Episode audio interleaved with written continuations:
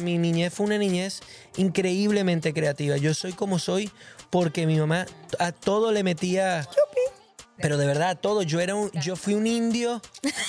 O sea, yo fui un llamo, Yanomami hasta Sí. es los cierto. 15.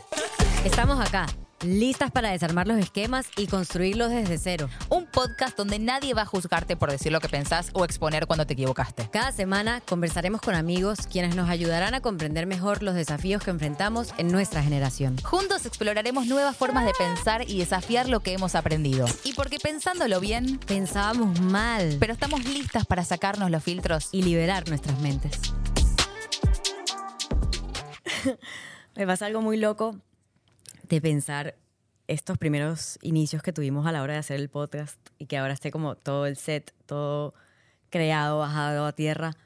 Pero me acuerdo como hace un año o hace un año y medio cuando tuvimos esa charla de la misma nada, de la mismísima nada, el Big Bang, o sea, salió. Eh, y que la vida nos, nos puso en un momento que no sé si creativamente estábamos alineadas o queríamos irnos a un mismo lugar. Pero pensar en lo que era el podcast o el primer borrador que grabamos en tu casa hace mil, que terminó, como que lo terminamos viendo y dijimos, sí, o sea, somos buenas, pero no. que le tengo mucho no amor es a ese por acá. piloto, pero la realidad es que está muy lejos De lo que- de lo que realmente de lo que queríamos. en nuestra cabeza, la verdad. Y siento que mucha gente puede ver esto y decir, ah, lo hicieron en un mes, lo pensaron, compraron sofás, tazas cool, invitados. Muy cool. Las tazas son muy cool. Sí, no sabemos si el podcast es bueno, pero las tazas. Pero las tazas son la Las verga. tazas le dieron, le dieron Le el con lo de las tazas. Que, ojo que también entra por los ojos todo, ¿eh? así que No, bienvenidas duda. en estas tacitas. Pero sí, amiga, y, y te voy a sumar algo. No sé si estábamos alineadas creativamente, seguramente también, pero creo que estábamos en un momento de búsqueda muy Total. interesante, Total.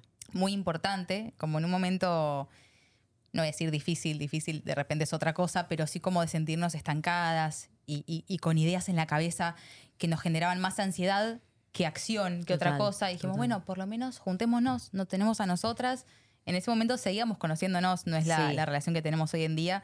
No. Y, y qué bueno que no quedó en una idea en la cabeza, qué bueno que, que a pesar de, de- de no estar al 100%, de repente a un 70, a un 80 empezamos a, a- a llevarlo a la realidad.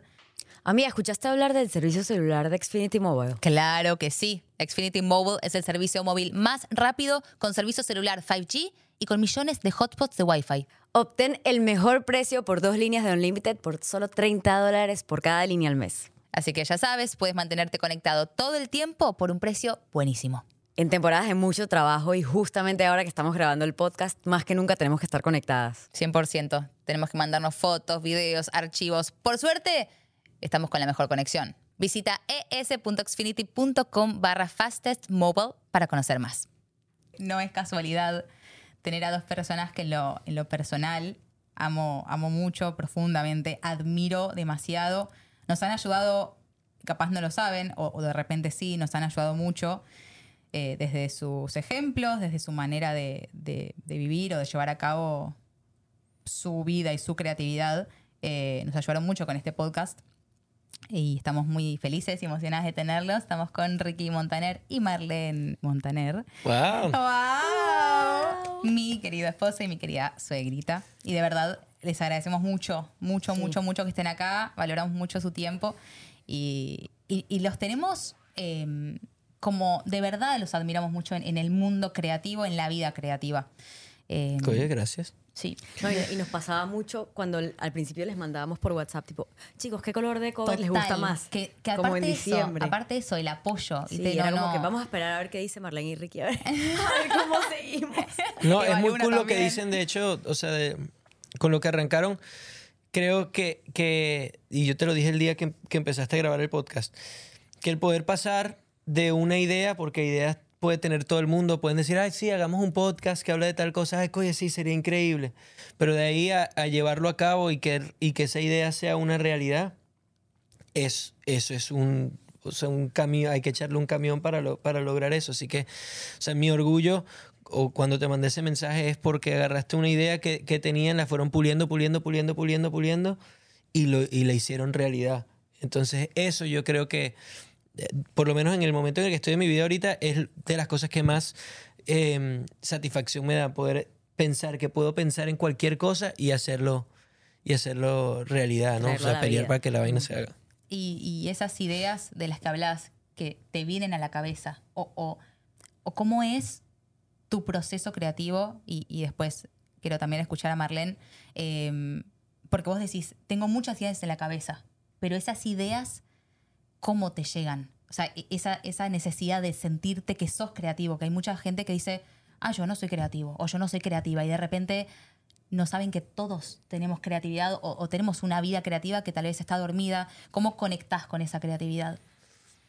Em, mira, yo siento que uno es creativo y punto. O sea, no es como que yo soy creativo cuando escribo canciones o cuando estoy pensando en conceptos para cosas. Hay, hay maneras creativas de hacer todo. Hay maneras creativas de, de manejar. Pues digo, cualquier vaina. Hay maneras creativas de decir mentiras. Hay maneras creativas de, de eh, vender shampoo. Hay maneras De creativas. o sea, maternar.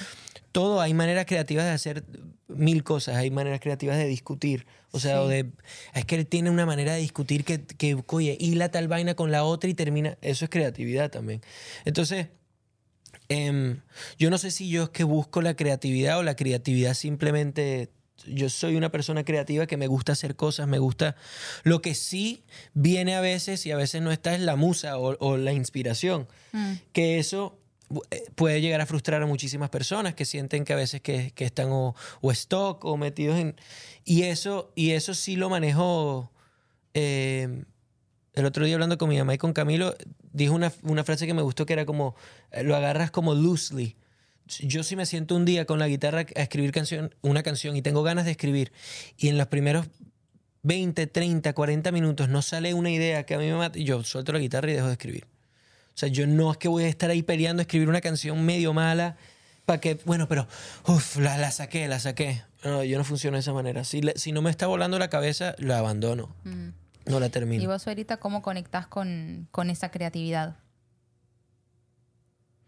Yo estoy de acuerdo con Ricky que para mí la creatividad, eh, cuando una persona es creativa, y me, me suena un poquito, incluso hasta me da un poquito de pudor decir, bueno, porque como yo soy una mujer tan creativa, eh, queda como un pelo, como echándose uno mismo el jabón. Flores. Igual es, li- es lindo, porque Todo de el mundo repente, es creativo. Yo, Claro. Eso, eso iba a decir, y de repente Sí. poder verlo es hermoso. Pero fíjate tú que la gente piensa que los creativos son los artistas, o sea, no es como, bueno, claro, pero es que ellos son artistas. Eh, y como decía Ricky, por ejemplo, no hay nada más creativo que un científico. Claro, lo que pasa es que los matices son distintos, ¿no? Y uno, de pronto, la gente puede ver más la creatividad en los artistas que en las demás cosas, ¿no? Eh, yo, por ejemplo, a mí me funciona mucho y yo siento que la creatividad está en todo, en el día a día, en todo. Eh, a mí me funciona sentarme a ser creativa. O sea, aun cuando en la vida de uno diaria uno nota la creatividad, pero, pero respetar rituales. O sea, prepararme el café, preparar, prender eh, incienso, sentarme, poner musiquita, que estén las- los bombillitos prendidos y Wow. sentarme. Si pongo- pones música, es muy probable que la música a mí me lleva a diferentes cosas. ¿no? Y, y yo siento que uno busca el momento. También hay momentos, como dice Ricky, en donde no está y no hay que pelearla. En, si en ese momento no surge nada, no pasa nada. Sin embargo, yo siento que esos bloqueos tienen más que ver, lo hablamos también el otro día, tiene más que ver, más que con la parte creativa per se, con el ego, Mm. o con las expectativas, porque tienes miedo, o sea, piensas, eh, se me ocurre esto, ¿qué tal que me vaya como, el- como fatal? Yo, yo siento, y justo se lo comentaba a Steph el otro día, que la creatividad está como directamente ligada con la vulnerabilidad. Por ejemplo, yo creo esta mano. Tengo que ser lo suficientemente vulnerable para sacarlo allá afuera y que se preste a que de repente a ti, Marlene, te encanta y ustedes dos l- la detesten. Entonces, estoy exponiendo mi creación ante el mundo sabiendo que me puede caer una pila de comentarios. te va a caer. Claro, Pero al final, fíjate que tiene que ver todo con el ego. total. Entonces, uno es responsable de lo que uno va a hacer. O sea, uno es responsable de esa idea y el desarrollo de la misma. El resultado no depende de ti. Entonces, cuando, cuando tú tienes la humildad de decir, bueno, yo entrego esto, si se da, chévere, si no se da, todo lo que me gocé el proceso es más que suficiente. Entonces, claro, cuando estás pensando, si no es exitosísimo, prefiero no lanzarlo, ahí Fallas. Uy, ahí juega el, el perfeccionismo. difícil. Yo, yo batallo mucho con eso. Con el, siento que muchas personas, pero en lo personal, con la, siento que dejé mucho en mi cabeza o mucho a la mitad eh, por, por buscar la perfección que no existe. Y es una No perfección existe. que también es, como dice Y es de lo del ego también. Porque es, como ego. Eh, perfecto para quién. Porque es que a mí me encanta, Total. pero es que yo siento que a estas personas no le van a gustar tanto. Y la única medida que uno tiene segura es el gusto de uno. Sí. Entonces, yo sí he pasado y, y durante mi carrera creativa he tenido muchísimos momentos donde en el momento creativo he estado pensando en expectativas y en cosas y tal. Y yo he tenido que poner un freno de mano heavy de decir, no, espérate, que yo, no- yo empecé a hacer esta vaina por otra cosa. Y confiar lo suficiente en tu gusto y en tu intuición para, para respaldarlo, porque como uno no tiene ninguna certeza de nada, la única certeza que tienes es, esto a mí me encanta y me encanta todo lo que tienes, tu única certeza. Yo prefiero ir con esa que con la que, bueno, pero es que a él le gustó esta, a mí no tanto, pero a él sí le gusta y, a- y el otro. Entonces, si fallas, yo me siento triple el huevón, porque digo, "Ver, yo sentía que era por otro lado y me, y me Ay, presté para hacer esto, me Sí. siento un pelotudo, me siento un huevón. Imagínate además de dónde uno saca esa seguridad creativa cuando, no sé, uno es niño, siendo que los niños tienen este poder de, de imaginación increíble que al final crean en su mente cosas.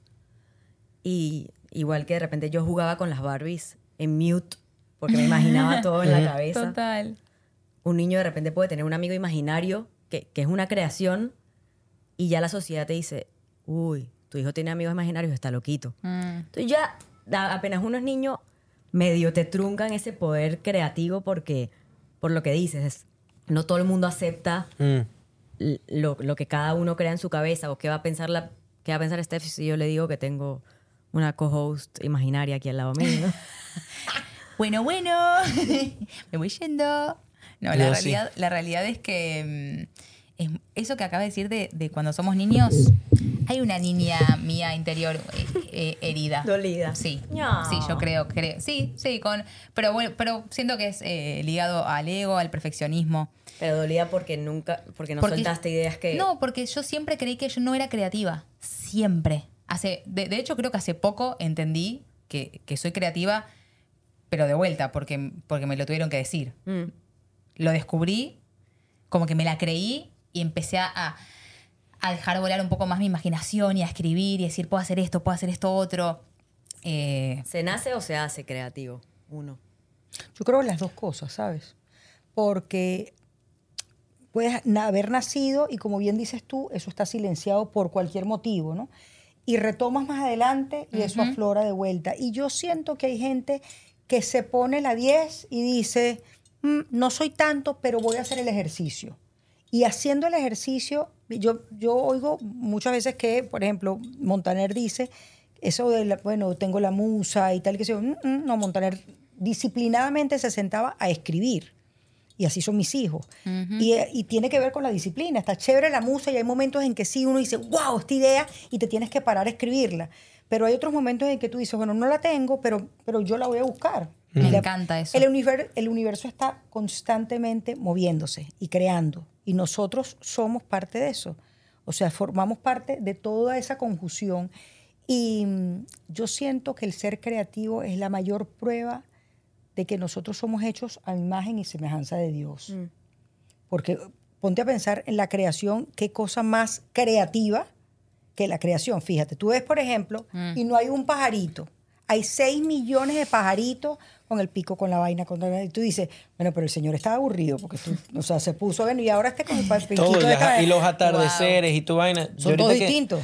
He estado recorriendo Venezuela burda y que he estado viendo unos paisajes que tú dices, es que imposible inventarse esto, imposible que esto sucedió con una explosión de una vaina y que de repente aquí vamos a, una agüita por aquí y por aquí tal y el rayo de luz que atraviesa. Eso no, va- eso no pasa si no es dibujado. Pero es verdad. Totalmente. Entonces, sí creo que la, que la niñez y, y la crianza, eh, eh, o sea, un rol increíblemente importante en la vida de un creativo. Mi mamá, toda mi niñez y mi infancia y hasta ahora, todo era creativo, o sea, todo era una imaginación, todo era, o sea, las navidades, la creatividad de, de- de Santa, de mi mamá, de No saben lo que son las no, navidades. o sea, siempre, toda la vida fue, fue una ¿Me vas a vaina y eso inspira a un chamo. Tienes que creer en Jesucristo primero, mi amor.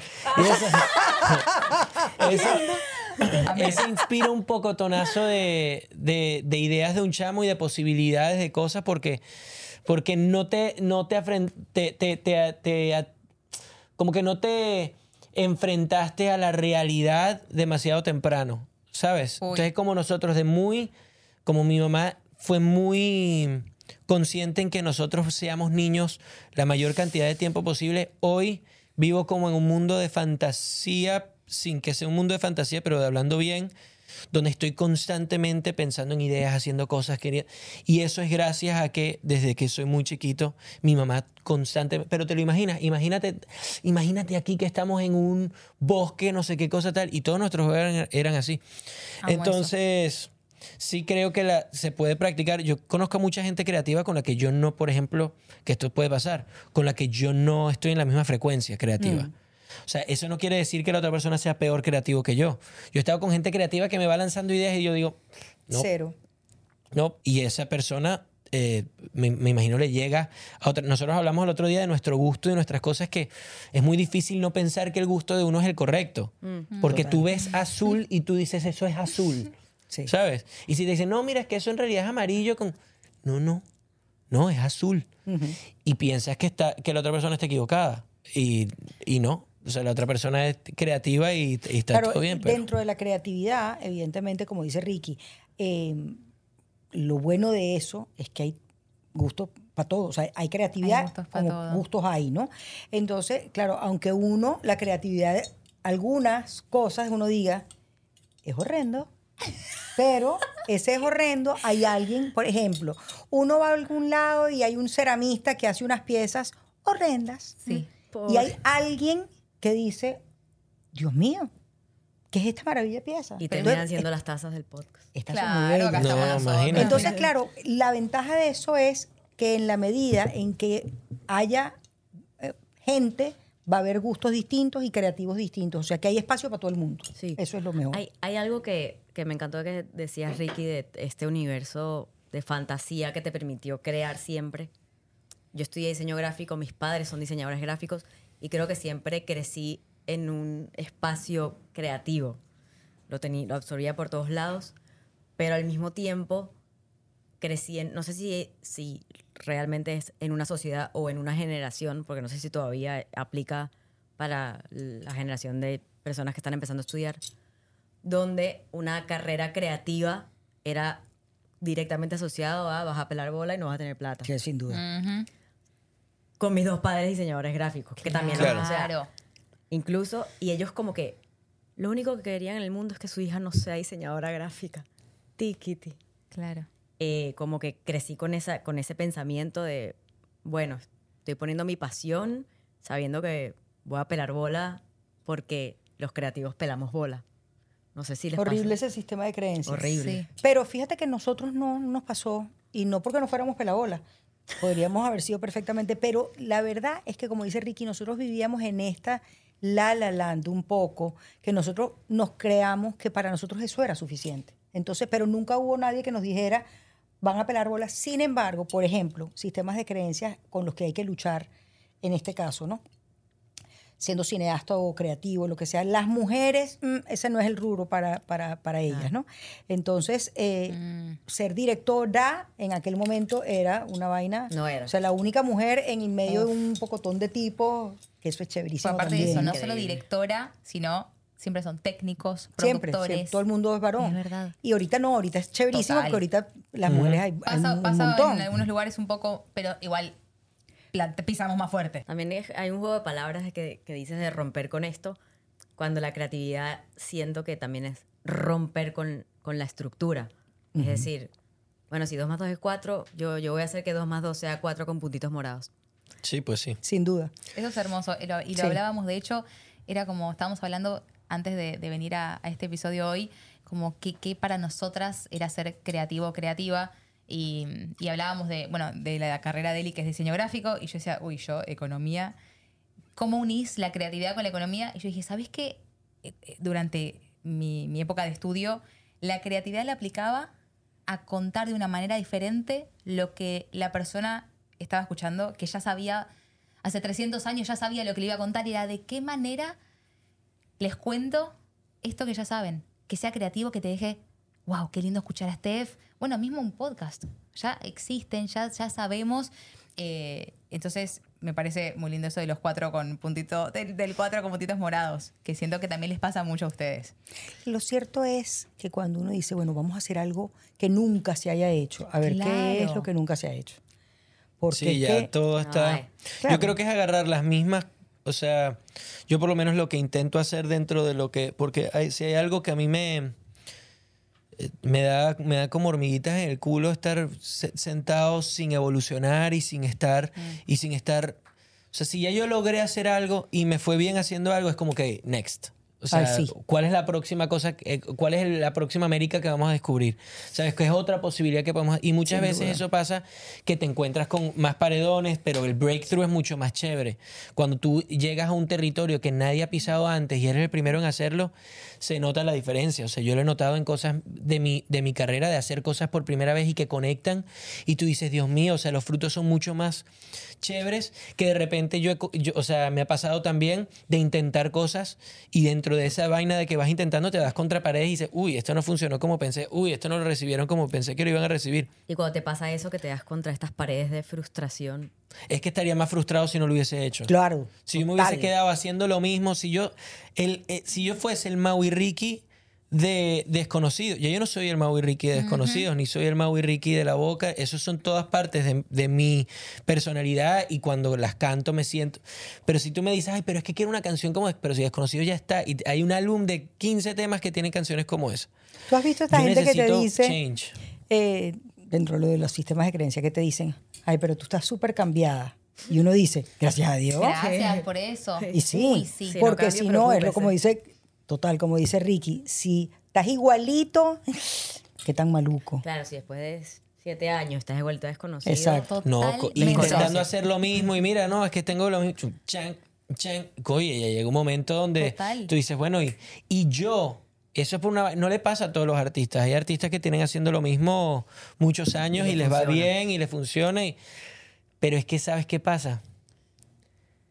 Yo también me he dado cuenta, yo, yo, yo empecé a hacer canciones no pensando en ser famoso y ser un cantante conocido. Entonces, a mí tú me dices, tú te cantas esta canción que escribió Edgar Barrera y se solucionó la vaina y vas a pegar. Yo ponte, yo de 17 años.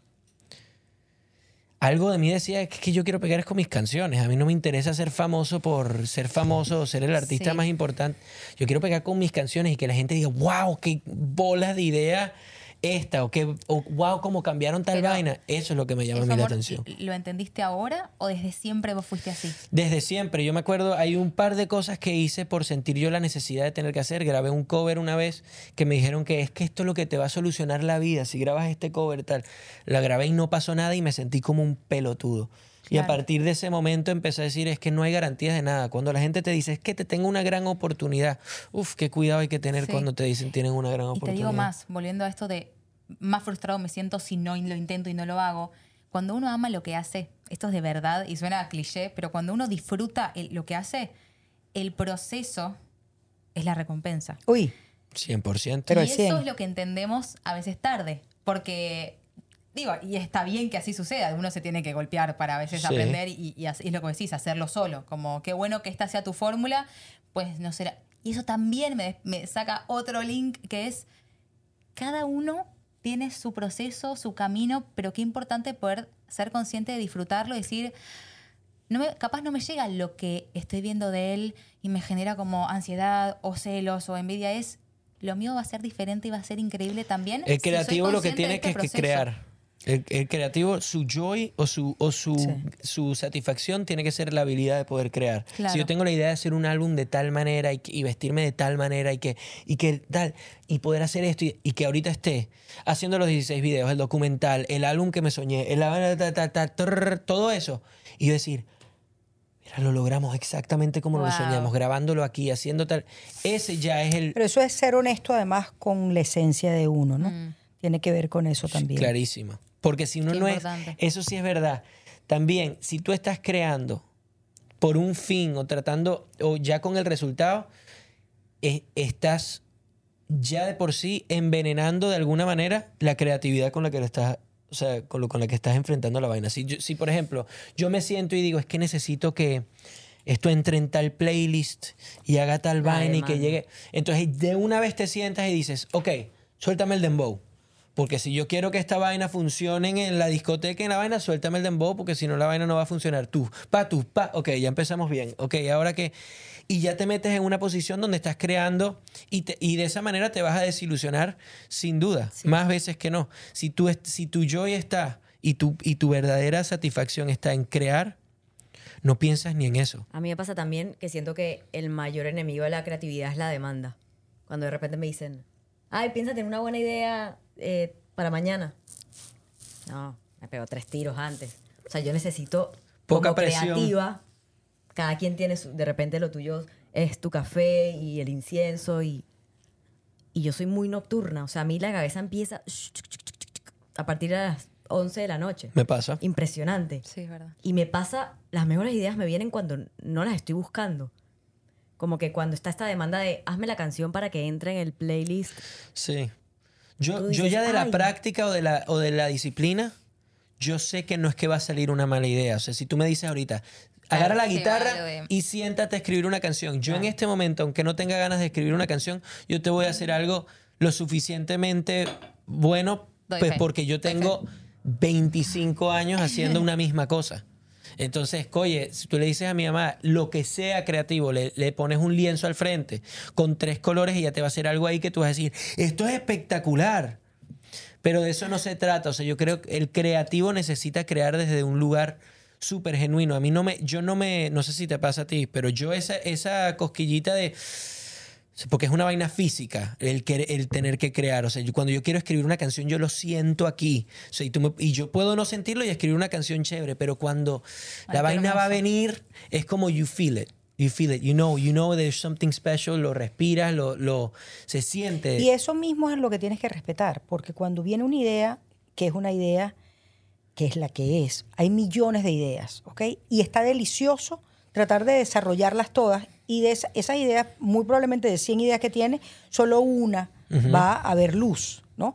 Pero el proceso de las otras 99 también fueron deliciosos de desarrollar, porque te sentaste, agarraste el Pinterest, vamos a hacer un board, y, ta, y escribe, y todo eso es joy, igual, Sí, de cualquier total. manera. Pero cuando lo tienes aquí, como lo que tú estabas diciendo, cuando uno tiene algo aquí que tú dices, "Mm, esto es que es muy grande, igual tienes que dejar, porque es que esa pasión que te la ponen, ya uno sabe de dónde viene, esa pasión es la pasión que te va a decir, y va por aquí, y igual que lo generaste, este es el camino, y la verdad es que no tienes expectativas con el resultado, porque fue suficiente el proceso y el resultado ya para ti no Total. es necesario. Y lo, tienes, y, lo, y lo controlas aparte. O sea, es lo único que está en tus manos poder hacerlo. Entonces, Mm. y lo hablaba con mi mamá, que yo no sé la palabra en español, eh, o sea, en inglés es steward. Que ¿Cuál es en español? Mayordomía. Mayordomía. Bueno, pero es que tan Suena, sí, suena de llorar, pero, pero Sí. esa es, O sea, Pero como- poder... O sea, es como la poder- idea de, de que si, si a ti te llega una idea, yo tengo que ser capaz de con esa idea, lo que está en mis manos, hacerlo para ejecutarla al- a la mayor de mis habilidades. O sea, Oh. si yo tengo una idea de poder de hacer un álbum o una canción que sea de tal manera, yo hablo de música porque es lo que hago yo, pero, de- pero una película que no sé, mira, lo voy a hacer así y no, es que yo me la imagino de tal manera y cuidas todos los detalles y cada una de las vainas y lo haces excelente ese es el, es, eso es lo que está en tus manos hacer. El que si la gente lo vio, el podcast, ustedes lo que tienen que hacer es prepararse, hacerse, asegurarse que las preguntas, que los invitados, que el set se vea de tal manera, que los mocks sean super, que las tazas sean bellas, que la vaina. Eso es lo que está en sus manos. Ustedes no saben si lo va a ver un montonazo de gente o no. Pero que nadie les pueda discutir si está todo bien pensado, si está todo excelente, Le si es pusieron todo el corazón ahí. Eso es. Eso es verdad. Y de hecho, está- estaba justo pensando esto de vos lo aplicás a la música, pero también pienso en esa, en esa cocinera que dice, mi sueño es, o tengo una idea de hacer un cafecito en las vías del tren y, no, y- y cómo hago para ese resultado. Bueno, empezá por el primer paso, ¿no? Como en, en la escalera que te va a llevar a ese, ese resultado final.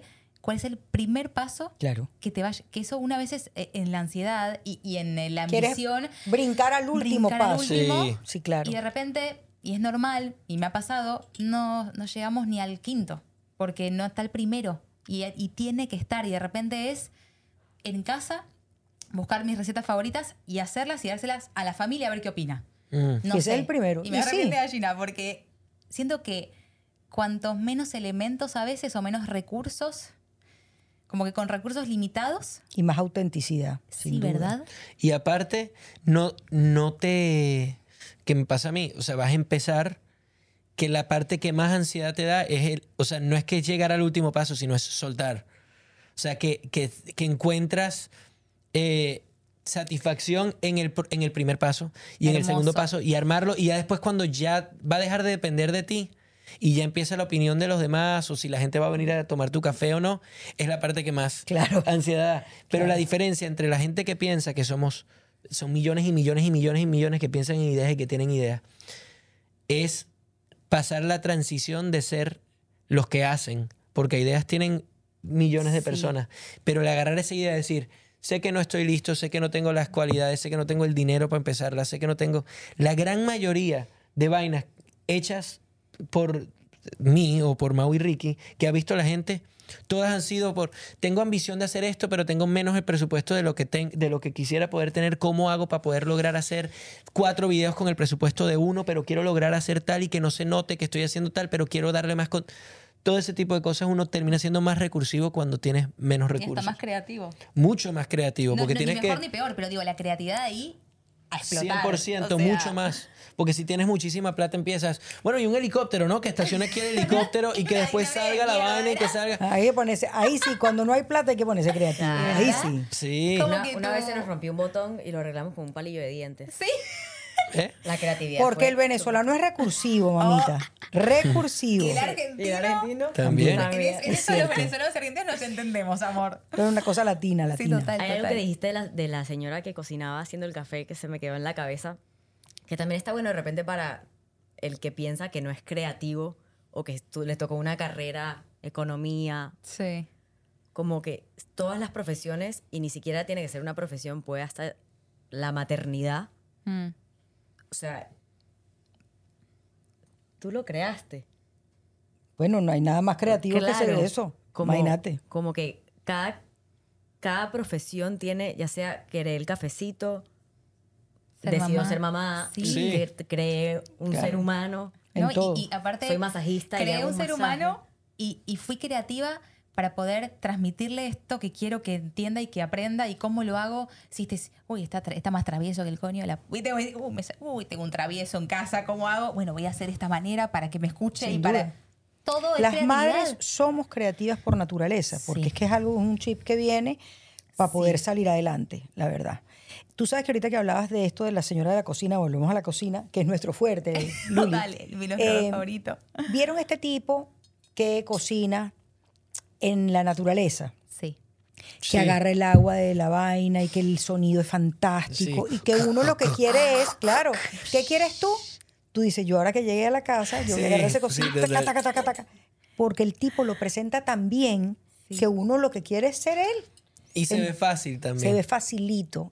Eso es una forma requete creativa de presentar sus recetas y que de verdad el tipo la, pe- la pegó en, a- en un área que de pronto en su momento tú dirías, la cocina, mm, la cocina no es un lugar en donde uno cree que se puede presentar de una manera tan creativa y este tipo la rompió. Y no sabemos el background que tiene esa persona. No lo sabemos. no Podemos sabemos si tiene todos los recursos o de repente vive en un campo. Pero es que no tiene nada. Yo creo que la creatividad es. Por eso, pero digo, mira qué lindo cómo llega ese mensaje y esas ganas que te transmite.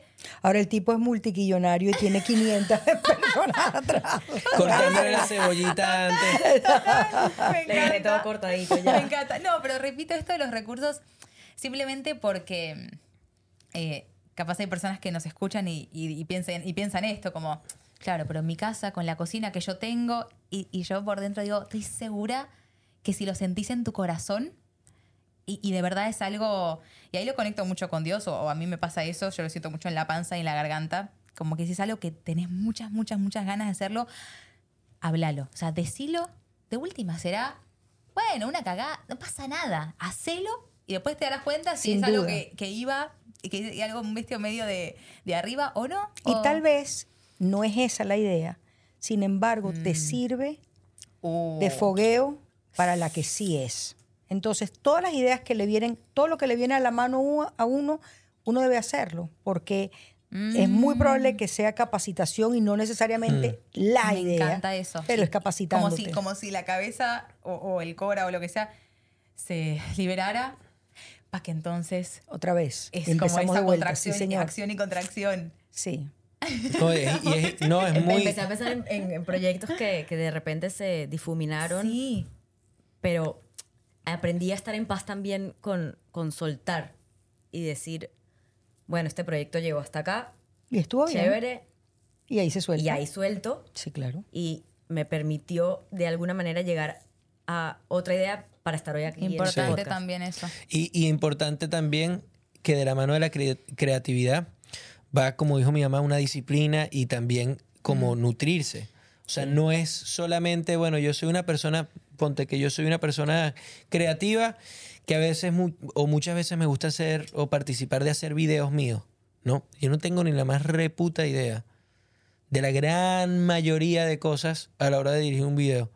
Yo lo que sí sé es, cómo quiero que se vea. Eso es suficiente. Entonces, como sé cómo quiero que se vea, yo que no tengo ni, eh, ni idea, ni estudié eso, y hay gente que ha estudiado eso por años, que lo ha hecho por 25 años. Hay directores de fotografía que han trabajado conmigo que tienen más años que los que tengo yo trabajando de eso, que yo digo, bueno, pero lo que quiero ver es esto. ¿No? Me imagino una vaina así. Yo no tengo ni idea, pero me he hecho, eh, me he ido por la labor de, ok, ¿cuáles son los términos que usan? ¿Cómo se tal vaina? ¿Cómo no sé qué? Como para poder estar en un set un día y no, y no quedarme tampoco.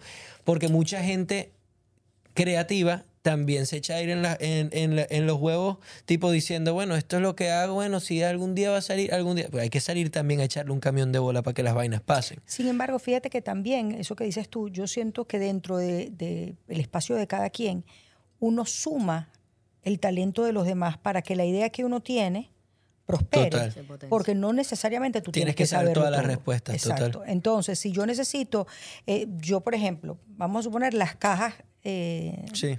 que, by Hard Boxes. Yo no sé picar el acrílico, pero yo los diseño. Y Entonces hay un especialista que hace 100%. lo que yo le entrego. Entonces, claro, es sumar talentos para Sí. el final que una idea. Y lo otro que, eh, que, me- que pensé mientras hablabas es que hay ideas que uno desarrolla que tal vez no es el momento.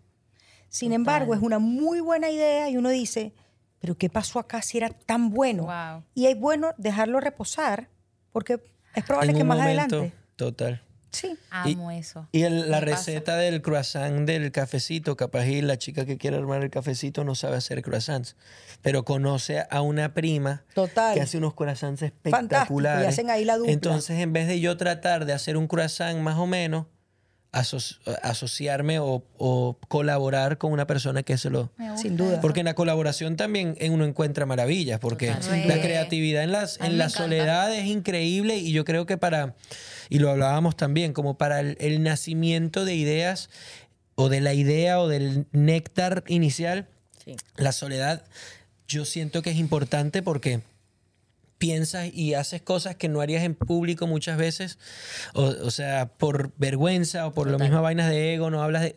Entonces tú escribes una vaina y ya después en la colaboración está la magia de decir, oye, uy, esta idea está buenísima, pero si le quitas esta vaina, Oye, yo no había pensado en esa vaina así. Tú sigues siendo el dueño de la idea original, pero la colaboración hizo que llegara a otro. Los servicios de Xfinity Mobile se encargan de mantener a sus clientes conectados. Completamente de acuerdo, amiga, contigo. Xfinity tiene servicio móvil. Conéctate al network 5G más confiable de todo el país.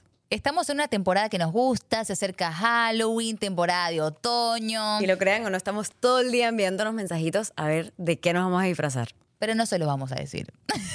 Visita es.xfinitymobile.com para conocer más. Sé que viviste mucho con nosotras el, el inicio del- del- de la creación y escuchábamos mucho tu feedback. Todos los voice notes que le mandabas a Steph, nos quedábamos así pendientes, tipo.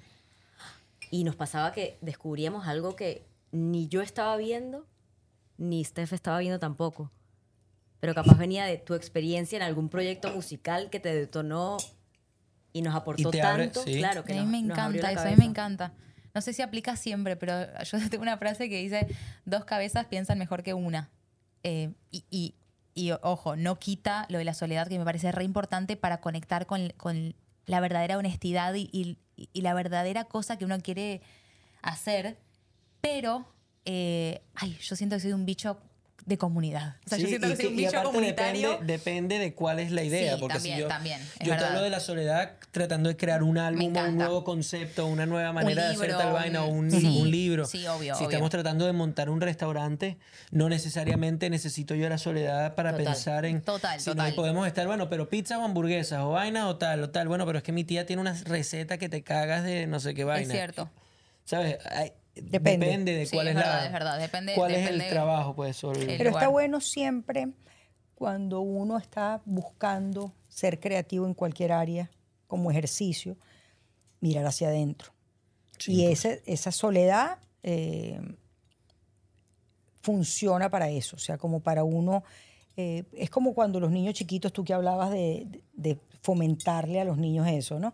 Cuando los niños chiquitos crecen sin pantalla, sin nada que los bombardee, es perfecto porque tienen que inventarse un mundo con dos palitos, con una vaina, entonces sales a la tierra y, y este palito es un monstruo que se convierte en, pero todo lo generaron ellos, no le dan nada digerido.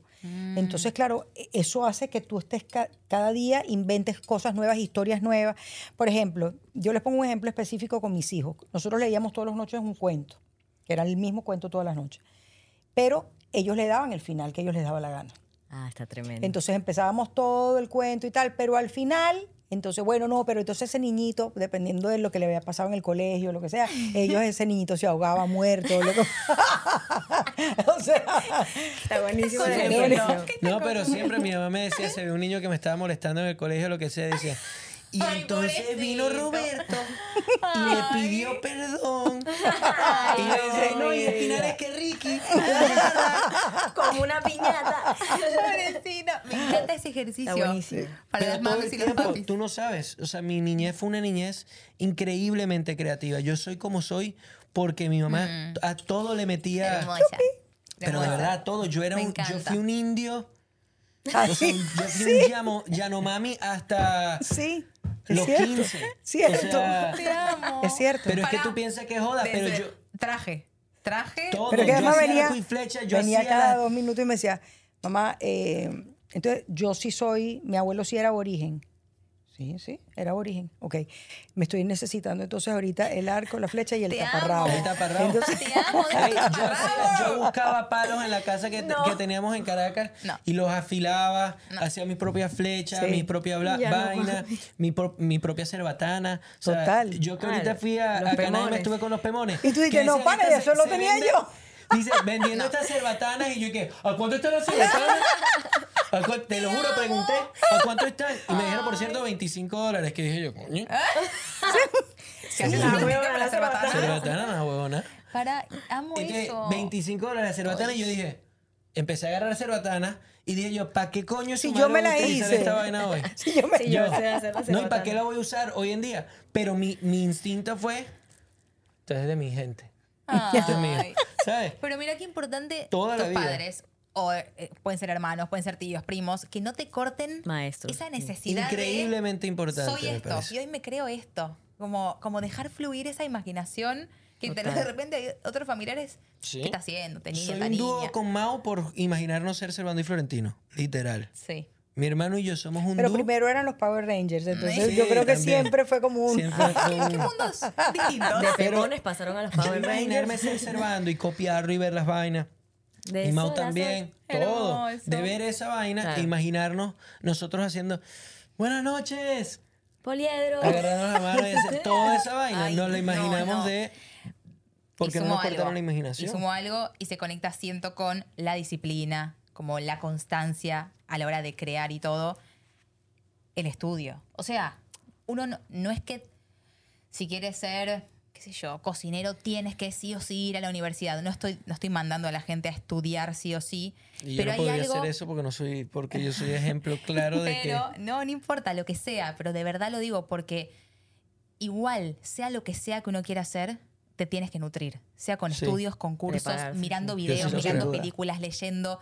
Como que igual hay algo que se alimenta. 100%ísimo. Como que, obvio- obviamente, te inspirabas de lo que veías. No, yo a mí no me gustaban la- las matemáticas, por eso es que. o- y, y, la- Obvio, y y el bien, colegio, pero nutrirme bien. con lo que sí me gustaba. Que siento que también te hace ser lo que hoy Siempre. sos. Y, y- y hoy en día yo te veo hasta las 4 de la mañana leyendo y buscando y escuchando algo nuevo. O sea, de verdad lo veo en primera fila y, y lo admiro porque eso, eso sí que no se puede ni copiar con la inteligencia artificial. No, eso es. O eso- sea, eso no hay es- manera.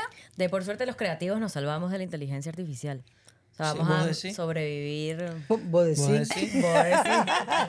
No, O sea, eso, que sí. vamos a ser los No, últimos en pero yo veo canciones que se pegan con tal. Uy, pero es que está buenísimo. Yo me imagino lo- a la gente, la- a, la- a los empresarios o los disqueros estar diciendo que en realidad podríamos mirar el palo que acaban de dar con esta vaina Pero- de AI. Pero. Pero la satisfacción de un creativo de crear, eso sí no te lo puede robar nadie. O y sea, tus ideas, o sea, la, la IA no sabe qué idea tenés en tu cabeza. ¿la qué? La inteligencia artificial. La IA. La IA sonó la CIA. La En IA. español, en español, la IA. No, pero mira, la verdad. Bueno, no sé, qué sé yo. Yo creo, yo, yo estoy de acuerdo. Yo, yo pues, en, en- yo cada vez más me estoy enfocando en, en el joy y en la satisfacción de crear. Entonces, eso sí no me lo va a quitar la, la- Total. la- la inteligencia arti- artificial. Si el día de mañana pegan más canciones que son escritas por el robot, no pasa nada. Yo seré uno de los pocos que seguirá pues en su estudio escribiendo hasta las 4 Pero de la no mañana. creo que el tres robot meses diga en- la palabra mayordomía en una Mayordomía, canción. Pues Exacto, podría ser. exacto. Bueno, puede pasar Y cualquier vaina. Fender va a tener tu guitarra. Ah, bueno, sí puede ser. Así que Exponiendo sí. sueños aquí. No, no es mi sueño. Ah, mentira. Pero sí. No, No, pero de verdad. Siento que, mm, que, que es lindo poder hacer conciencia y abrazar la vulnerabilidad, eh, el proceso, como, como bajar la ansiedad y decir, uh, pará, ¿cuál, ¿cuál es mi cancha hoy? O sea, ¿con, con, con qué estoy jugando? Voy a ser el número uno de esta cancha. ¿Viste? Como poder Sí, creer, abrazar creer en eso uno. y creer en uno y, y También, cuando uno se siente estancado, de repente buscar estos espacios de los rituales, ya sea el cafecito, meterse en Pinterest, ver entrevistas de otras personas que no, uno y tratar mañana otra vez. O sea, Y sumar el miedo a la fortaleza de lo que estás creando. Total. Porque muchas veces ese miedo Total. paraliza. Y decir, bueno, Sí. ¿a qué le tengo De miedo? muchas Bueno, veces te diría el 90%. y sí, Sí. y sí. y reconocerlo, decir, bueno, ¿qué es lo que me da miedo? Bueno, que se burlen de mí en redes sociales porque digan, a ver, ¿y quién te crees tú de no sé qué cosa? Es que realmente existe un miedo a ser creativo. Es, o sea, Eh, existe un miedo a exponerse, sin duda. Existe completamente. Oye, ustedes vieron a George Harris, en, hoy lo vi, que hablaba justamente de la gente, ahorita que diste lo de las redes, de la gente que habla paja de uno en las redes. No, ¿qué dice? Pero Es que es genial. sabes que yo él es lo mejor eh. de la existencia. Y hablaba y decía, ay, qué fastidio. Y es verdad, qué fastidio esa gente que sale ahí, no joda, con esa bandera, a decir como hacer una cosa como, como un comentario inteligente. Total. Y entonces dice, y los que se le pegan atrás y arroban, ¿no? Mira, no, no le digas eso, arroba no sé qué vaina. Y es fastidiosísimo. Y al final, yo siento que uno tiene que aprender. Cuando yo lo leía, decía, tal cual, lo Tal escuchaba. cual. Este, tienes que aprender a no leer. Yo- o sea, al final, ¿eh? ¿para qué Yo uno lee? ahí. Porque el que está hablando de la abundancia del corazón habla de la Total, boca. total. El que habla todo ese venenazo, pobre, lo que uno tiene es que pedirle a Dios que le dé paz, que le dé amor, que le dé tranquilidad, porque ocuparse de la vida de los demás es porque tienes un huecazo así. Entonces, el que es creativo tiene que enfocarse en, en lo que le produce felicidad y la verdad es que lo, lo que tiene alrededor y lo que no suma hay que silenciarlo, porque en el proceso creativo hay que ser requete celoso, Súper celoso. poner límites y silenciar a los pinchaglobos. Y cuándo enseñarlo también. O sea, Y a, veces no, importante. y a veces ni enseñar. Eh, Exactamente, porque hay momentos donde demasiado, lo enseñas demasiado temprano y una reacción, ni siquiera mala, un, hey, está muy cool, te felicito. Y tú, está muy cool. Como que está muy cool, no te revolucionó la vida lo que acabas de, de- de Sí, experimentar. claro. No está muy cool, te felicito, está muy cool, te, te- es que te mato. Entonces llegas y después le- eso le hace restar valor a algo que para ti era valiosísimo hace cinco Sí. minutos. Ah. Ahora le empezaste a ver la- la- las costuras y los bemoles y empezaste a decir, capaz y no es tan bueno porque este huevón... Es Los pinchaglobos. Sí. Los pincha Hay que mandarlo a la mierda todo. Yo no leo Abajitas. nada, para que sepas. Yo no leo nada porque ¿sabes cuál es la diferencia? Yo, mi bienestar. Porque, a ver, yo estoy haciendo algo. No lo he leído. No ha cambiado nada. La persona comentó algo feo. El comentario sigue ahí. Yo no lo he leído, lo estoy pasando de puta madre y no me he enterado. Lo leo. Me empiezo a sentir mal. No ha cambiado nada. Sigue todo corriendo exactamente cierto. igual. Si no lo Sí. hubiese leído, no, había, no existía el comentario. Y ahora me siento un fracasado, un tipo que no, Qué que feo, no sé qué cosa. Lo- qué horrible. Entonces Sí, yo es tengo que cuidar el- mi espacio y eso, me, y eso me hace no querer escribir, no querer montar historias, no querer hacer tal ¿Cómo vaina. puede no tener querer- ese poder esa persona que ni conoces sobre tu vida? Entonces, Total. eso hay que Miedo. Y silenciarlo. sobre Es tu poder más, creativo. Sí. O Yo sea, te estoy a puede medio anular tu segundo de bloquear comentarios. No me importa. Al final estos comentarios, estos pinchaglobos vienen a ser como la persona que dijo, que le dijo a su hijo con amigos imaginarios, no, eso no está bien. Sí. Es que no quieren Como- escuchar la verdad. Claro. no quiero Sí. escuchar la verdad. ¿Cuál verdad? Coño, tu madre. Qué lindo, por ejemplo. Entonces, en este minuto con la cultura, estamos- Lo que decíamos de...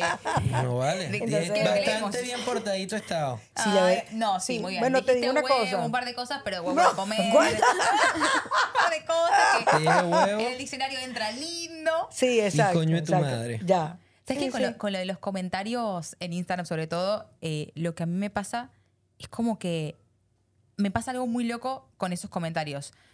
Y con el hecho de estar al frente como para que vean que estoy en un proceso. Como esa, ese miedo a que digan que no estoy siendo creativa, no estoy produciendo. Capaz me estoy yendo un poco de tema, pero lo de Instagram me disparó como como que es importante cuidar el proceso, porque hay veces que lo que no se muestra la gente piensa que no existe. Y de Total. repente estoy en un re lindo proceso y en mi ego o en mi necesidad de validación externa, que está mal, Muy mal. posteo como que...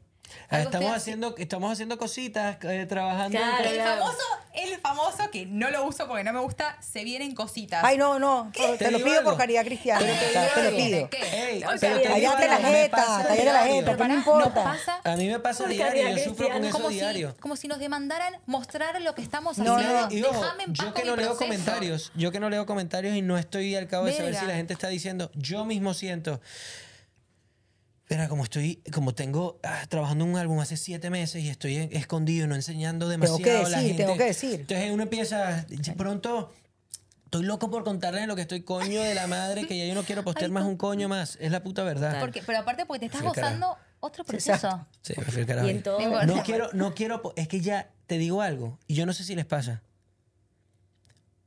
Yo no sé si soy yo Mm.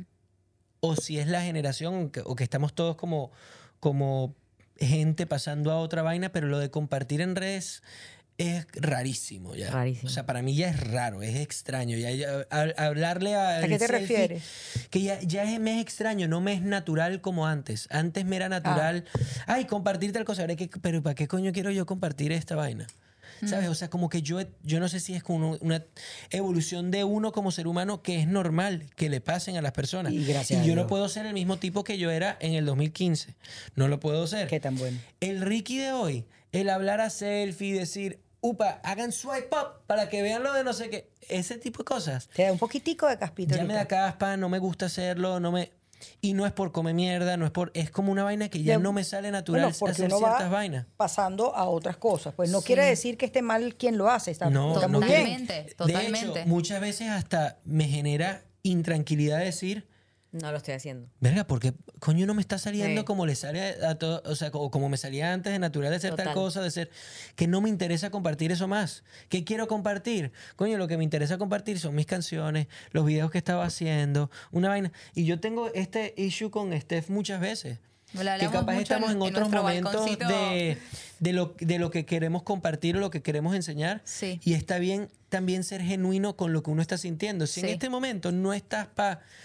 Eso se nota, la gente se da cuenta cuando está forzando un... Sin duda, ¿sabes? Se nos- Porque no vaina. sale natural. No Total. sale natural. ¿Cómo Entonces así? cuando me sale natural, posteo. Cuando no me sale natural, Exacto, Total. exacto. no Y posteo. dentro de todo, bueno, un poco para englobar todo lo que hemos hablado de los procesos creativos, de la creatividad, de habiendo, bueno, ser parte de una familia tan creativa, haber crecido en, en casas tan creativas, pero al mismo tiempo en un momento se expusieron al mundo o salieron a trabajar con otras personas. ¿Cuál dirían que ha sido como el peor consejo que les han dado de repente a nivel creativo que tú dices, gracias a Dios que no seguí este consejo y seguí mi instinto porque por allá no era? Sí, o algo, o algo que, no sé si un consejo, pero por algo que, que dijeron, menos mal no hice esto, que me dijeron que con esto iba a funcionar o, que esta era- este era el único camino. No creo que un consejo, pero lo que dijiste tú antes, lo, lo oye uno muchísimo. Eso no da dinero. Que al final, gracias a Dios que no lo escuchamos, porque a nosotros no era por ahí que nos importaba la cosa. Entonces, eh, sabíamos que de alguna manera íbamos a comer, gracias a Dios íbamos a trabajar, pero, pero nadie dejó de hacer lo que quería hacer por llevarlo solamente al plano económico. sustento económico.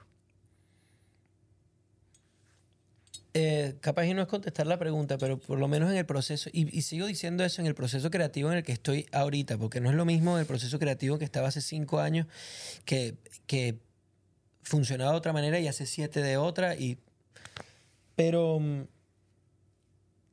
ahora soy súper cuidadoso con las opiniones de la gente. No me interesan, es la verdad. O sea, no, me inter- de, de- no te hablo de la- las opiniones de la gente, del público. Te hablo antes capaz y yo hacía una canción o algo y se lo enseñaba a todo el mundo, tipo, ¿qué opinas? ¿Y qué, y qué tal? ¿Y qué cambiarías? ¿Y qué tal? Hoy en día protejo demasiado la vaina porque me doy cuenta y me he dado cuenta con los años de, de dedicarme mucho a hacer esto, que nadie tiene ni la más reputa idea. o por lo menos no tienen la idea que tienes tú. Porque lo Exacto. cierto es, es como, por ejemplo, cuando un escritor, si yo hago un guion, ¿verdad? Yo estoy pensando en mi cabeza, o escribí un libro, y estoy pensando en mi cabeza cómo es esa persona, en qué momento se desplazó y en qué lugar, etcétera.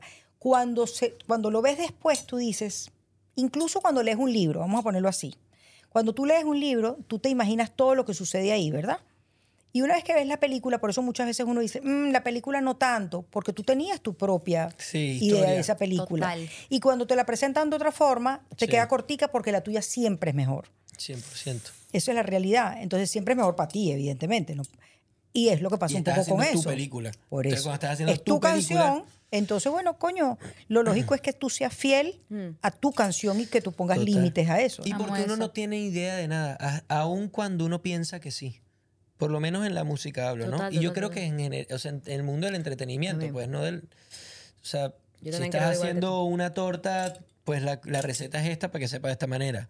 O sea, en el caso de la música, yo he llegado a pensar, ah, ya lo descubrí. Es por Cuando, acá. cuando llega un momento donde estás eh, del top 20 de Billboard, tienes nueve canciones, dices tú, pregúntenme que yo les cuento a ustedes cómo es que se hace esta vaina. Y de repente sacas una que tú decías, ya van a ver lo que pasa. Y dices tú, ah, mira, no, no funcionó de la misma manera. Ah, guau, pero, ok, déjame ir con la misma fórmula que estaba haciendo. Oye, pero ¿y la fórmula? Esto está por supuesto a saber a flan y no estás sabiendo a flan en este momento. ¿Qué Claro. está- te das cuenta que no tienes idea tú, no tienes idea eh, Daddy Yankee, no tiene idea Sí, gente sí, que sí. tú admiras y dices, wow, como ellos están en la misma búsqueda que uno. Los íconos están en la- mi, mi- mi padre. Mi padre que, verga, ¿qué más? Para comprobarse de qué coño más. Y mi papá sigue en una búsqueda creativa constante de, bueno, ¿y qué voy a hacer para este álbum? Quiero hacer un Que álbum eso de muy tango. precioso, Eso es precioso. cosa. Eso es precioso. Ese tipo de cosas. A mí me- Mira, me uno tiene que seguir en búsqueda Sí. constante. Entonces, la opinión de los demás puede llegar a desviarte de un camino que venías increíble y un... Yo no estoy tan seguro que te debas poner ese, ese, ese traje para lo que van a estar haciendo ahora de no. Ah, ¿Por qué no? Creo que separas un poco de la... Ah, ah, ok, eh, ok. Y empiezas a dudar de una idea que tuviste y dices Y tú... de todo el proyecto. Como que te, Y te dices quitan tú, una no, pata. no me hable Sí. nadie, déjame yo crear esta vaina y si me voy a dar en la jeta, pues me doy en la jeta por mis ideas, Eh, mis vainas, mis... Pensabas que iba a decir una grosería, una vaina, por no, pero huevos, porque, porque iba a pensar iba a eso. pensar eso si No, tú nunca dices grosería. De ninguna manera. ¿Sabes? Sí, sí, eso es cierto. ¿Qué Tenemos... pedo? Tengo- No, ¡Ay, asqueroso! es que es, Me Dios encanta. mío. ¿Sabes qué? Tenemos eh, ahí como una serie de preguntas que nos gusta hacer con Eli a- en todos los episodios para, para terminar. Otra es, una, una era la del el peor consejo que te han dado. Eh, otra es el, obsta- el obstáculo o algún obstáculo que han tenido en su vida que recuerden o que lo sientan que les ha permitido evolucionar. Como, che, esto me partió, puede ser laboral, personal, lo que sea, pero gracias a eso estoy donde estoy y me siento una mujer, un hombre en evolución y que me transformé. Pueden pensar igual. Sí, sí, se puede. Eh, yo creo. Si hay algo o un comentario que he escuchado de, de, o de Mau y Ricky o de tal que me enorgullece mucho es que ustedes tienen identidad musical, ¿no? Y, o sea, como tener identidad con algo, yo le tengo muchísimo, le- le- es muchísimo valor porque siento que es lo más difícil. Cantar bonito, canta bonito muchísimas, muchísimas personas que cantan mucho más cabrón que yo. Pero conseguir identidad, conseguir ese tipo de cosas es lo que yo, de las cosas que más valoro. Y yo nací en un hogar con un papá, un ícono eh, de, dedicándose a lo mismo que hago yo. Entonces, yo creo que lo que más a mí me costó es encontrar mi propia identidad.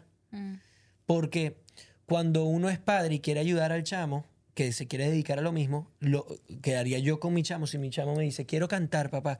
Yo digo, mira, aquí está John, aquí está Malay, está JP, está este que me mezcla todas las vainas, está este. A tu disposición, lo que tú quieras hacer, hijo. Pero esa búsqueda que para un artista, o para el caso de mi padre, le tomó años encontrar quién es la persona, que se encontrara con él, que, que entendiera su manera de hacer las vainas. Esa es una búsqueda que, que toma años, toma trabajo, toma eh, encontrarte con personas que no funcionó, con otro. Entonces, si yo pienso en cuál es el obstáculo más grande de ser hijo de un artista es, es ese, es el encontrar cuál es mi propia voz, cuál es mi manera de decir las cosas, porque la persona que más admiro en el mundo vive en mi casa, ¿sabes? Wow. Entonces, ¿cómo, ¿cómo hacer yo para que la gente pueda identificarme a mí? No Como- como un hijo de mi claro. papá y como una versión barata de lo que hace mi padre o una versión Sí, qué 2.0 de lo mismo, porque es que yo llego a unas notas, no, yo no puedo ser Ricardo Montaner. Y cuando yo me, cuando me di cuenta de eso, de que yo no tenía que ser el baladista que canta en las notas que canta mi papá y que tal, y que pude encontrar una búsqueda independiente mía con mi hermano y pasar eso que me tomó muchos años más que lo capaz de una persona normal, yo estoy orgulloso de, de que la gente hoy diga, es que la identidad musical que ustedes tienen, o su- Mira, tú escuchas una canción y sabes que es Mau y Ricky. Eso viene de esa búsqueda y de por el, el remar 13 años a tratar de conseguir mi propia está identidad, increíble. nace gracias a eso y de eso estoy orgulloso. Te amo. De y de, de verdad, me emo- se emociona. No, pero me emociona porque siento que lo lograron, porque la gente, no solo porque la gente se los dice, porque lo sienten, em, pero, pero no sé, lo, lo veo muy de cerca, ¿viste? Batallar, que ya no es una batalla hoy, es lo que digo, lo lograron. Pero, Es ver- es- no, pero es hermoso sigo- ver hay muchas cosas en las que, que uno sigue es- evolucionando. volvemos al mismo, es también porque tienen ejemplos hermosos de seguir, seguir, Sí. seguir, buscando, buscando, buscando. Sí, y, y eso no es algo que nos ni sabíamos, ni mi papá decía, mira, para encontrar tu... No, Ni, y, y todo es siempre con la mejor intención. Obvio. Pero uno se da cuenta después y dice, ah, coño, claro, y es que yo tengo cinco años tratando de ser y de escribir de la manera que escribe mi papá y con sus metáforas y su manera de hacerlo y cómo hago yo para hacer una frase como esa, pero que él diga que es más arrecha todavía, ¿sabes? Total. Y en esa vaina, Y a eso le voy a sumar que de repente a, a ustedes les pasó con, con su padre, pero a la gente le puede pasar con su ídolo o con alguien que admira mucho. Decir, 100%. yo cuando sea grande quiero ser X. Ricky como Martin. Montanero, como Claro, Luis Miguel, la cantidad tener de gente ningún- que suena como Luis Miguel, que familiar. canta. y decir, Imagínate. claro, quiero ser como Ricky Martin, pero no quiero ser Ricky Martin. Amamos a Ricky Martin, lo agarré de ejemplo porque me vino a la cabeza. No, como guapo quien que es. sea, tú no quieres ser como Pero, más nadie. Claro, entonces también es buscar esa identidad propia de decir, yo no quiero ser otra Ellen DeGeneres, la amo, sí, es una referente. Pero quiero quieres ser Elian. Gallero. Sí, me encanta Eso eso. está- Eso, está es importante. Muy lindo. El ¿Tu mamita? prejuicio, ah, Ah, que no dijiste No, tú. no. No, pero tienes que decir uno. No. No. Sí, no tengo. uno. No hace falta. no, si no tengo. Oye, puede si ser. mañana me acuerdo, se los mando por escrito. anotamos en la taza. Ey, ey, la tacita del, del giveaway. El prejuicio más arraigado a la profesión de cada uno. El de la mujer. El de que las mujeres, eso no era espacio de la mujer. Claro, hace 100 años atrás, ¿no?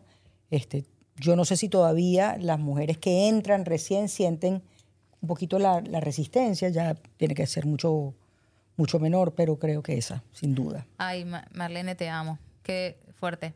Es verdad. Y yo siento que sí sigue pasando, la verdad. Yo también. Lamentablemente. Pero que estamos mucho mejor.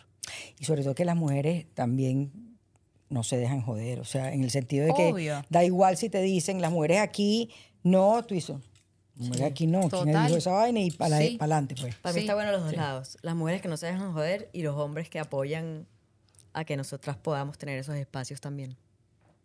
Bueno, yo tuve la, la verdad es que sí, porque yo tuve la, la fortuna que cuando arranqué, que era muy jojotica y era muy chama, toda la gente era mucho mayor que yo. Entonces, esos tipos pudieron haber sido súper caimanudos conmigo y no lo fueron, al contrario. Lo que pasa es también que yo tengo un carácter un poco fuertecito, entonces era Ay, difícil. Pero, pero no, pero la verdad es que sí, apoyaron todos, pues. Me fascina. ¿Y vos, amor? Eh, bueno, que los cantantes no hacen un carajo más que cantar. Yo creo que la gente piensa que los cantantes se despiertan y bueno, mi amor, hoy voy a tal lado. Te amo. Voy, canto y duermo en mi casa. Claro. ¿Sabes? Hay Que los como mil- no, como la gente cuando dice, no, pero ¿en qué trabajas? Claro, no, Bueno, soy cantante. No, No, pero trabajo. aparte, o sea, de trabajo, ¿qué haces? Exacto. Sí, eso.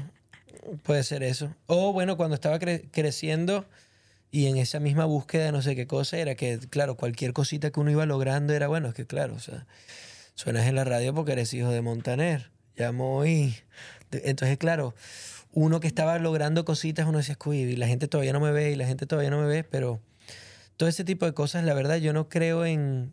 O sea, Dios diseña el camino de cada uno de nosotros de manera única y perfecta.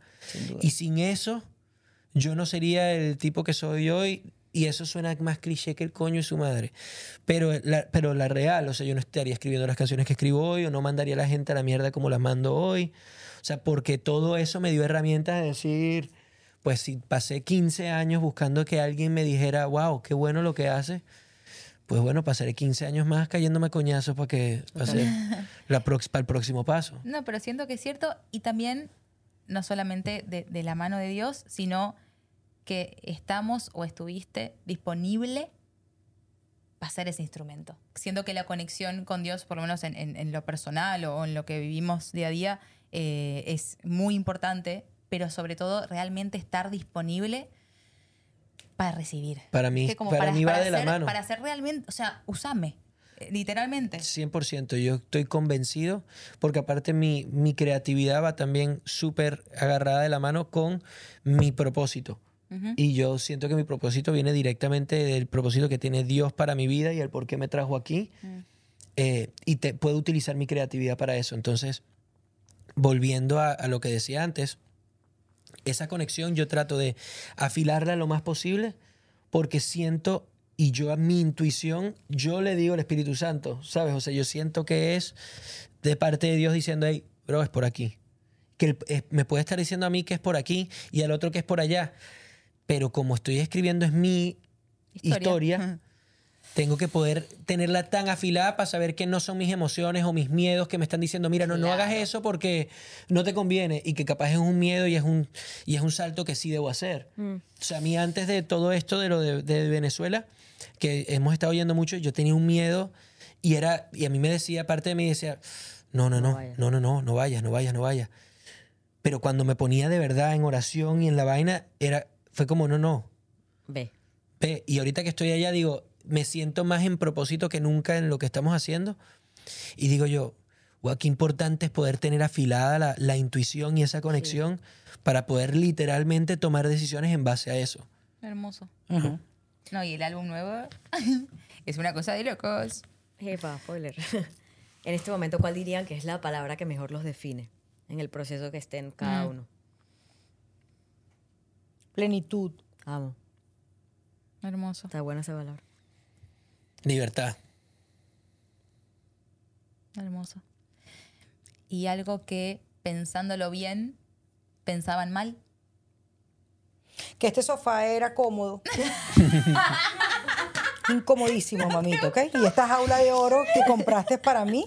O sea, Para tenerte bien limitada. Dios mío, bien o sea, limitada. ¿dónde está Jota para que no ajuste después de esto? Era para que más tiempo con nosotros. Lo peor es que yo estoy re cómoda. O sea, Sí. yo estoy feliz. Yo siento que me tragué una espada. No, O sea, no, Dios mío, Dios mío. No. Pero, pero bien. Muy bien. Pero bien. la taza es bonita. Me gusta. De repente un pensamiento medio arcaico Ricardo Andrés. que cuando, eh, cuando estábamos creciendo cada uno en su proceso decían, a mí me enseñaron que esto, esta era la verdad absoluta de algo y hay más formas de, de ir por esos caminos también. Mira, yo creo que algo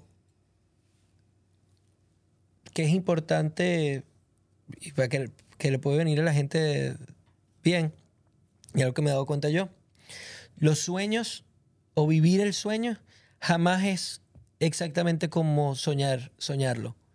Entonces, yo sé que si yo le digo al Ricky de cinco años, todo lo que estoy viviendo, literal, mira, esto me ha pasado, esto, esto, esto, esto, esto, esto, esto. Ese Ricky diría, lo hicimos, papi.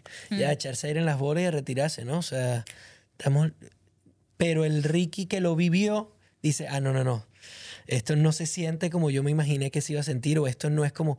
Entonces, no solamente trabajar para alcanzar el sueño, pero soñar el sueño es increíble también. Entonces, aprender a disfrutarse el soñarse el sueño sin necesidad de quiero alcanzarlo ya, porque cuando llegue vas a estar soñando en otro sueño. Claro. Entonces, em, soy consciente de que no se siente como lo soñé, pero que estoy agradecido de que sí lo soñé, que lo estoy viviendo y que es, bueno, una nueva plataforma para seguir soñando en What's Next, ¿no?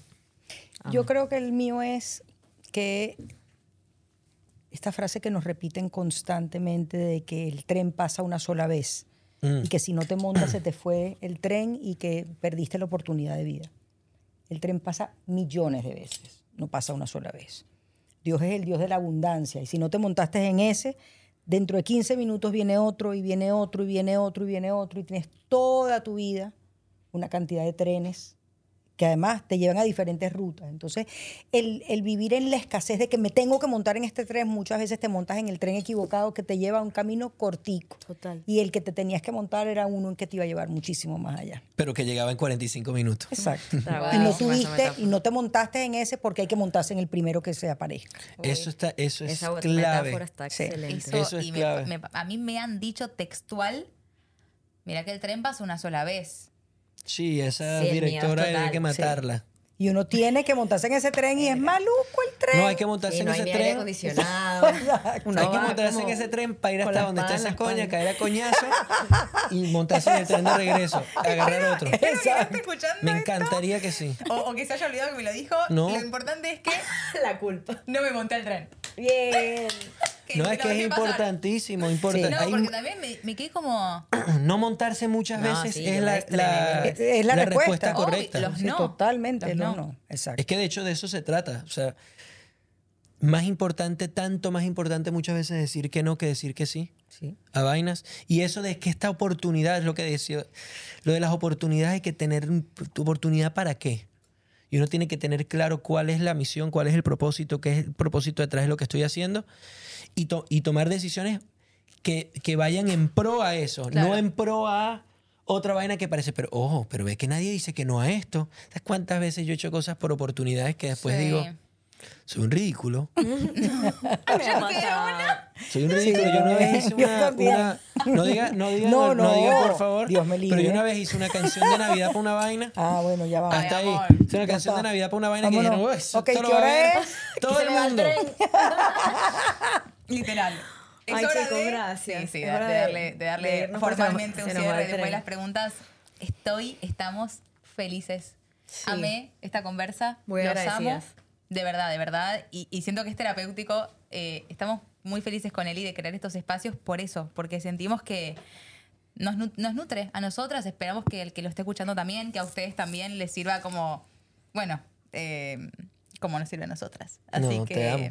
Y, y estoy orgullosa orgulloso de las dos por eso que dije antes de que agarraron una, una idea y la concretaron, la hicieron, es realidad. Podemos el sofá incómodo, las, las tazas buenísimas, los micrófonos, o sea, hay un grup- grupazo de gente aquí trabajando para hacer ese sueño que ustedes tuvieron realidad y eso, o sea, no se puede tomar a la ligera porque hicieron un sueño realidad que es el crearlo Sí. ya de por sí, así que Total, de ustedes y que nos hayan invitado a poder compartir con mi madre, que es literalmente la persona más creativa que conozco y mi Oye, inspiración, este estúpido. Ah. mi inspiración mayor porque Ay, desde chiquito, o sea, gracias a mi madre, o sea, gracias a, a la creatividad que mi mamá nos permitió vivir a nosotros de chamos, vivo hoy la vida que vivo. Si no sería un peor artista, sería un tipo menos feliz porque estoy convencido que la creatividad está hilada con la felicidad. O sea, yo- pues, pues, para mí, para mí. O sea, y la creatividad es lo que hace esto de existir entre todos mucho más bonito. Hace que esto sea más, eh, de ese color y de ese, y que esto esté aquí, esté aquí. Mire, y lo bueno de eso que él dice de mí, debo decir que qué tan chévere uno poner la semilla en los hijos de uno y ver cómo los hijos superan a los padres. Te amo. Te amo. Los amo. Los amamos mucho. Que viva la familia. Este programa fue presentado por Xfinity Mobile. Si quieres un servicio con celular 5G y millones de hotspots de Wi-Fi, Xfinity Mobile ofrece varias opciones para mantenerse conectado a quien sea Y como sea. Visita es.xfinitymobile.com para más información.